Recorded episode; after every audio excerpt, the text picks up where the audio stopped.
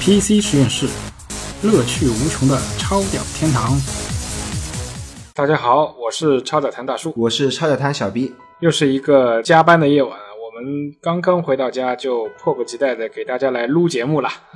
哎，最近好像 Win 十的这个话题比较热门啊。是啊，是啊，今天晚上就是 Windows 十点一，也就是所谓的 Windows 一年更新版本的发布时间。我刚才查了查第三方网站，可能是欧美时间是八月二号，那对于我们来说，可能是要到八月三号的凌晨两点。那不知道有多少的核心粉丝会等在类似于 PC Beta、Windows Geek 的论坛来等待 iOS 或者等待 Windows Update 的推送。现在好像还会对 Windows 这么热衷的玩家不会太多吧？这个呢，我觉得一半一半吧。我觉得作为一个七零后来说，其实我对 Win 七目前提供给我的稳定性也好啊，适应性也好啊，兼容性也好，都相当满意。其实我对我本人来说，并没有这么迫切的需求去升级到 Win 十。可能从男性的功能性角度来说，唯一逼着我去升 Win 十的话，可能就是当我遇到一款我非常想玩的 DX 十二游戏吧。那在这个时候，我别无选择，只能安装 Win 十或者从 Win 十来运行这款游戏。但是呢，你要知道，游戏的开发的商家他也不傻。就目前过渡阶段来说，我认为任何一款主流游戏，比如说 COD，比如说 BF，它都会推出多 DX 版本，同时兼容 DX 十二和 DX 十一。哈哈，COD 那是不可能的。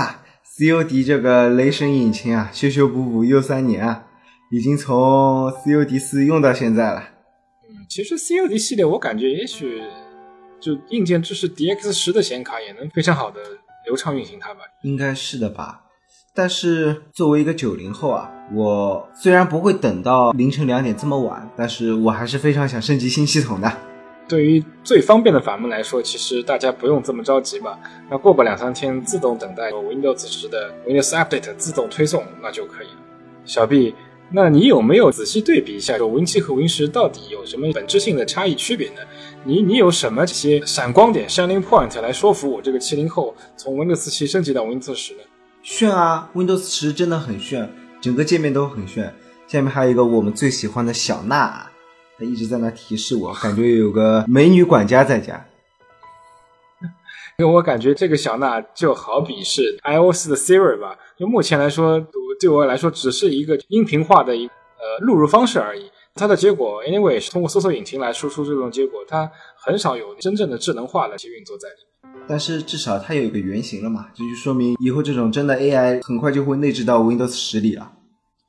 哎呀，这个九零后果然是只看颜值啊，从来没有关注内在的这个功能差异。其实我自从 Windows 十推出以来。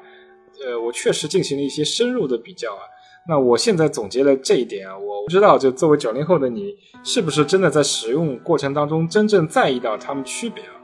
首先，我觉得既然是大家都注重颜值嘛，那 Win 十我觉得有一个最大的优点，它对 4K 甚至 8K 的分辨率的支持，那明显是会优于 Windows 七的。我们如果放到 4K 分辨率的话，那现在 4K 的分辨率一点也不奇怪啊，也也不少见。无论是笔记本啊、台式机，都有大量的 SKU 都装备了呃 4K 分辨率的显示输出设备。那在 4K 分辨率下，明显就是 Win 十的雷奥布局啊，会是优化的非常好，不会出现软件功能部分被遮挡啊、无法关闭啊这样的一些问题。对对。那这 Win 七的话，可能最高只能支持到 2K 级别，到 4K 级别的话，会或多或少会有一些麻烦存在。它毕竟在它发布的时候。那 4K 的设备还是属于非民用的这样设备才能使用。嗯，对对对。呃，那毕竟是时代的差距是存在的。呃，还有一点呢，我觉得从系统启动的角度来看，那 Win 十是真正的原生支持的 M2，尤其是 PCIe 的 M2 的支持，那可以很方便的将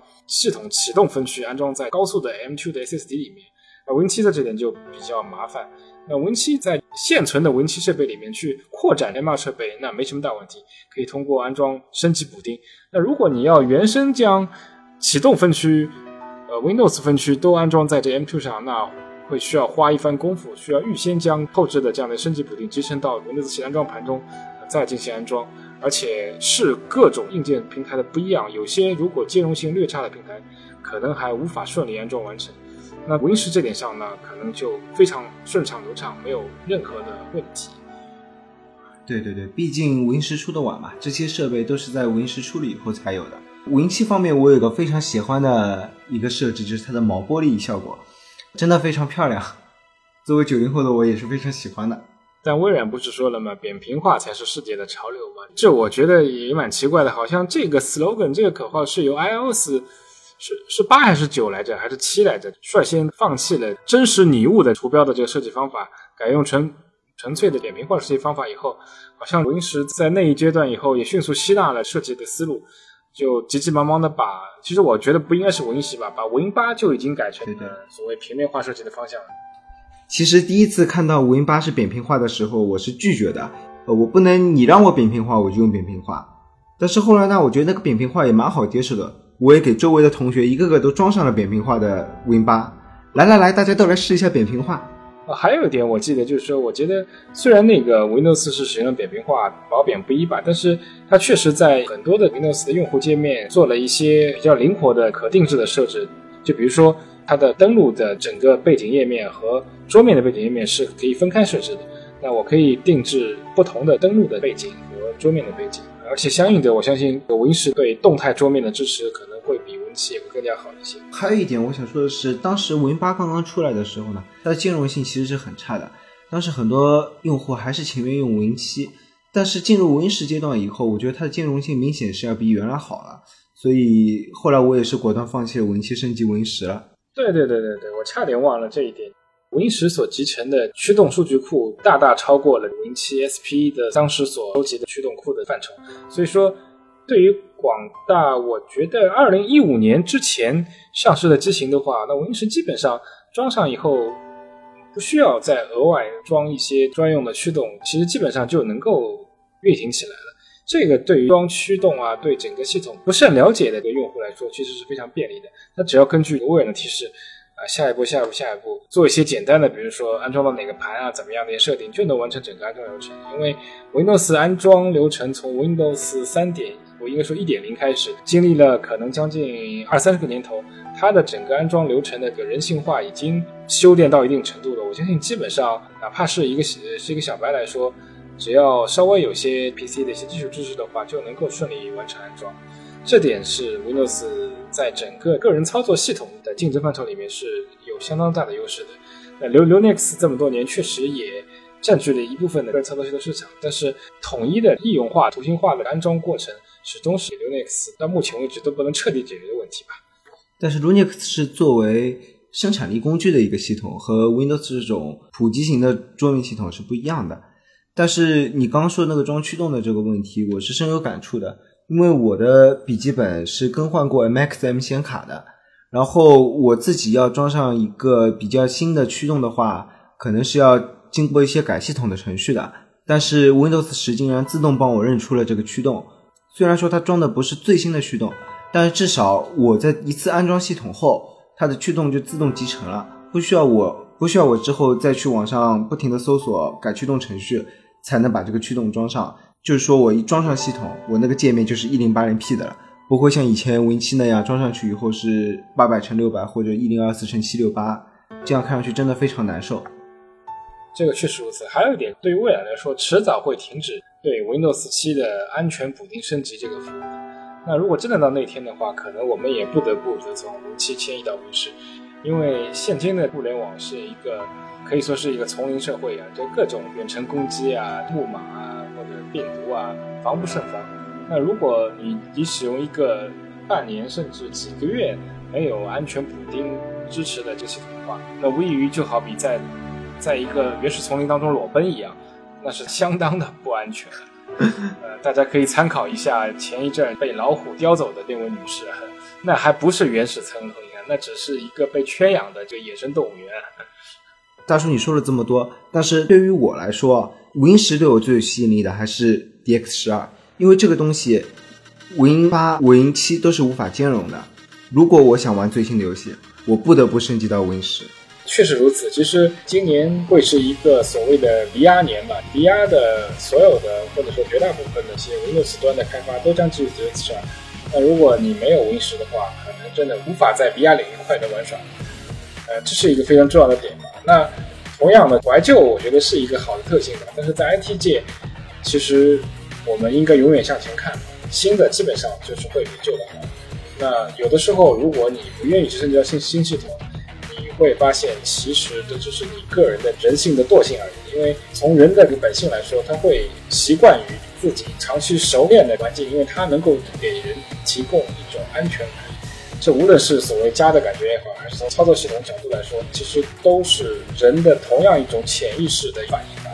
但是如果就像我们之前超导谈说的一样，如果你想成为一个更好的人，be a better man，你确实需要把自己这一部分从西方的学术者来说，它叫 change management，就是改变。你得不断的迫使自己，逼迫自己改变，这样才能跟上整个世界的潮流。同样也是能够提升你在整个社会竞争力当中的一个非常的基础的必要的个人素质。那说到这儿，我们敲脚谈的最后的总体的个理念来说的话，那我们还是支持在诸位的电脑硬件允许的情况下，还是应该在三个月或者半年之内，那最我觉得最晚最晚不应该超过半年过渡到 Windows 十的平台，因为我相信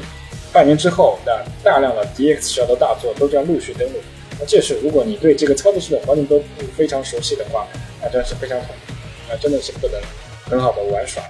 那节目的最后，小 B 我觉得你可以来定一下，虽然微软它有它自己的标准啊，但是我们可以从广大学生朋友或者是刚刚踏入社会的青年朋友的这个角度，那对于我们来说，拥有怎样的硬件级别配置就可以升级 Win 十？但如果低于这个法则的话，我们会建议仍然使用 Win 七，或者这套系统对你来说真的是只适合永远留在 Win 七。如果你真的要升级 Windows 十的话，我们会建议你首先你还是配一套硬件。呃，我个人觉得呢，如果你是非 i 系列的处理器的话，可能升级到 Win 十以后处理相当困难。当然，排除一些四核的非 i 的处理器啊，呃，这里不包括 AMD 啊，我是个 AMD 黑。即便你是双核的 i 三的话，我觉得升到 Win 十也不会有太大的问题的。然后我们来说一下内存，我觉得内存的最低值是双通道的四 G。如果你的电脑连四 G 双通道的内存都没有的话，我建议你还是加一条内存。如果你的主板真的不支持的话，我建议你还是不要升级 Win 十了吧，Win 七应该也够用了。说到显卡的话，如果你是要想用来玩游戏的话，你可以试一下跑 3D Mark 十一的 P 分。如果 P 分到不了两千的话，我觉得你升级 Win 十并没有太大的必要。因为就算有了 DX 十二，你也是玩不动太多的游戏的，留在 Win 七也够用了，也省了这个麻烦了。但是如果你不是用来玩游戏，而是一台办公电脑的话，我觉得你有一张独显或者是英特尔的核显的话，已经完全可以升级 Win 十了。硬盘方面的话，没有太多的要求，你只要有足够的空间就可以了。当然，如果你的电脑配有 SSD 的话，我们是强烈推荐你升级 Win 十的，因为 Win 十对于 SSD 的优化是做的相当的好的。你可以看一下，使用 UEFI 启动后，Win 十的电脑开机基本上都是在十五秒以内的，那是相当相当的快啊！基本上你点了一个电源键，没多久它就开好了，你都不需要去上个厕所或洗个手回来。那今天的节目就告一段落吧，祝广大的熬夜等 Windows 十点一升级的玩家顺利升级。如果不顺利的话，我觉得也不用担心啊，我们会尽快推出比较完整的 Windows 十点一升级安装和独立安装的视频。那也希望大家积极订阅我们的节目，无论是从我们的音频渠道和视频渠道，都能得到相关大量实用的 Windows 安装的指导和工具类的视频的。好，谢谢大家，拜拜，拜拜。